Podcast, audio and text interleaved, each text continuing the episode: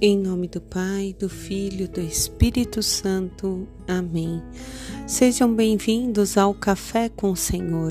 Hoje é terça-feira, 5 de setembro de 2023. Eu sou Grazi Zamboni, com você vou meditar a palavra do Senhor.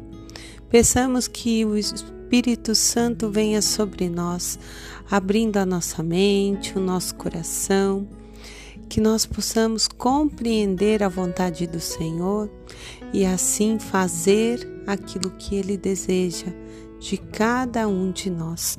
Muito obrigada, Senhor, pela Sua presença, pela Sua companhia durante esse dia. Meus irmãos, nessa terça-feira nós comemoramos Santa Teresa de Calcutá. E a história de Santa Teresa é belíssima ela que desde cedo sentiu esse chamado, foi professora, né? Lecionou numa escola para pessoas nobres.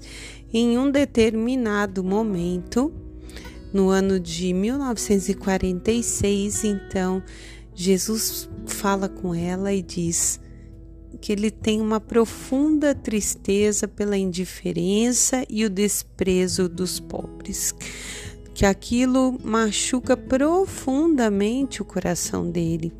E ele diz: Eu preciso que você seja reflexo da minha misericórdia. Venha, seja minha luz, não posso caminhar sozinho. Diante desse chamado, né, de Jesus, então, ela abandona o convento e passa a viver para os pobres. Ela funda as missionárias da caridade, veste o sari, ela está na Índia, né, o sari indiano, e inicia sua missão entre os últimos de Calcutá, os que são descartados, aqueles que não são amados, excluídos, os não cuidados. Logo se une a ela algumas ex-alunas e aí as pessoas perguntam a ela qual é o segredo do seu sucesso, porque começa a crescer nessa missão de caridade. E ela diz: Eu rezo. Inclusive, eu tenho um, um quadro em casa que tem essa frase: Qual é o seu segredo? Eu rezo. O segredo para toda a vida feliz em Cristo é rezar. E na entrega do Prêmio Nobel da Paz no ano de 1979, ela também fala uma frase que foi impactante, que o maior destruidor da paz é o aborto porque a vida das crianças e a vida dos adultos são iguais, são sempre vidas. Toda existência é a vida de Deus em nós. Eu achei tão profunda essa frase e acho que se faz muito atual nos dias de hoje. Estamos né, no ano de 2023, quer dizer, há 44 anos, e essa frase ainda se faz atual. Toda existência é a vida de Deus em nós. Deus é o Criador, né? Nós, como criaturas, devemos procurar ser obedientes, assim como Santa Teresa foi quando Jesus a chama e ela sai para ser a luz, para ser o, os passos de Jesus. Então fico com essa frase assim gravada no meu coração. Além desse segredo que ela reza, essa tão profunda frase sobre a existência humana. A leitura de hoje, meus irmãos, de Tessalonicenses, capítulo 5, é o último capítulo, versículos do 1 ao 11, quando Paulo fala sobre a escatologia final. Que não confiemos nas coisas desse mundo. Precisamos, dormindo ou acordados, estar vigilantes, porque não sabemos o dia e nem a hora. E ele vai dizer assim: Nós somos chamados a ser os filhos da luz, a viver para o dia, no sentido de que nós devemos refletir Jesus. Né? Não, não estamos nas trevas, mas estamos na luz que é Jesus. Então ele reforça né, aquilo que a comunidade já sabe, que Cristo morreu por cada um de nós, e vai dizer: consolai-vos, edificai-vos uns aos outros. E esse consolo, essa edificação é dar apoio uns para os outros, porque nesse caminho de cristão não é fácil. Tem dias que a cruz parece pesar mais, o cansaço vem, mas como nós não sabemos quanto tempo, qual é o tempo, nós temos que ser vigilantes e estender o braço uns para os outros para que possamos um dia, né, alcançar essa graça de estar na presença do Senhor.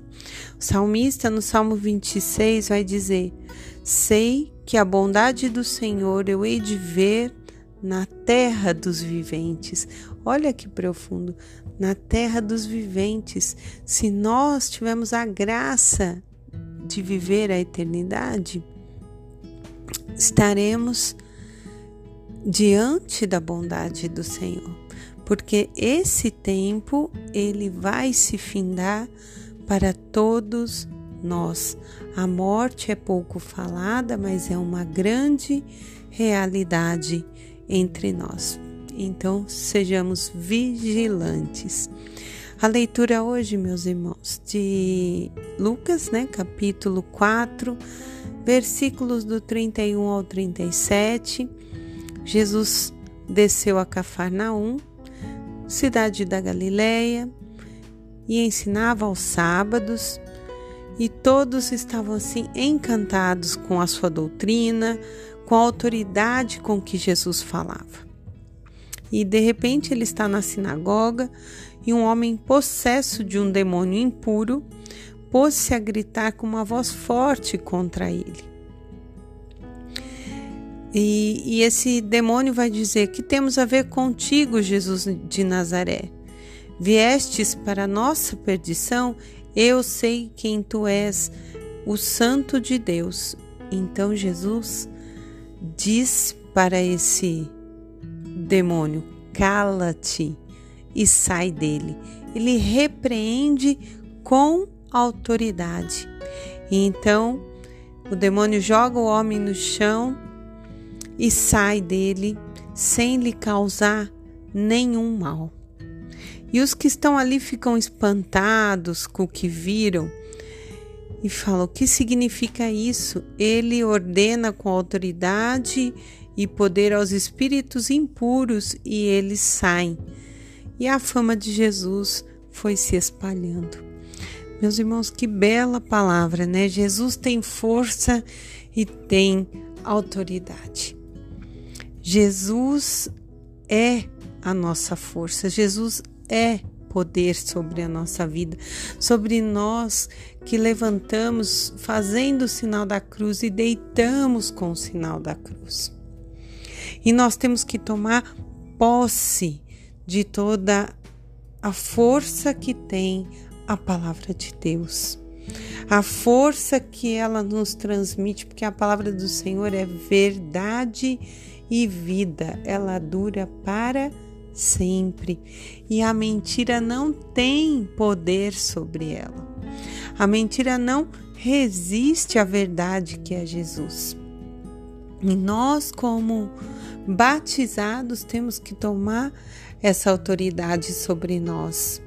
É essa autoridade que vai nos libertar, que vai nos dar força, que nos vai nos encorajar, assim como fez com Madre Teresa, a seguir o caminho, a ser pés, a ser mãos para Jesus, a ser a voz de Jesus, a ser os olhos dele nesse tempo, pela ação do Espírito Santo em cada um de nós. Meus irmãos, tomemos posse dessa autoridade, porque o inimigo não tem poder sobre aqueles que creem e confiam no Senhor. Ele nada pode quando nós temos autoridade espiritual. Portanto, como Paulo vai dizer em outra carta, revestivos da armadura de Deus, da espada do Espírito,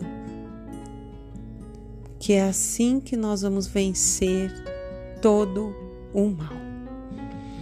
Em nome do Pai, do Filho, do Espírito Santo. Amém.